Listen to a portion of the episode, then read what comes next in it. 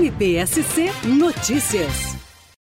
O Ministério Público de Santa Catarina ingressou com uma ação penal pública por suposto feminicídio praticado pelo marido de uma mulher desaparecida em julho de 2020. O homem e o irmão são acusados ainda por suposta ocultação de cadáver. Ao receber a denúncia, a Justiça deferiu o pedido de conversão da prisão temporária do acusado em prisão preventiva. A ação penal foi ajuizada pela terceira Promotoria de Justiça da comarca de Rio do Sul, com base em fatos apurados em investigação que contou inclusive com o apoio do GAECO, o Grupo de Atuação Especial de Combate às Organizações Criminosas, que deflagrou a operação para cumprir mandados de busca e apreensão e de prisão temporária do marido da suposta vítima em junho de 2021.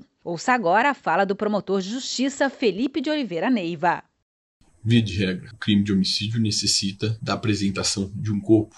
Contudo, em situações excepcionais, o Código de Processo Penal permite que essa prova seja feita por outros meios, como, por exemplo, por provas testemunhais ou provas técnicas. No caso apreciado nesta comarca de Rio do Sul, ficou claro pelos elementos colhidos pelo Ministério Público que o marido da vítima ceifou a sua vida dentro da residência doméstica e ocultou seu cadáver juntamente com seu irmão posteriormente. Diante disso, o primeiro responde criminalmente pelo crime de homicídio duplamente qualificado e pelo crime de ocultação de cadáver, enquanto o segundo apenas pelo crime de ocultação de cadáver.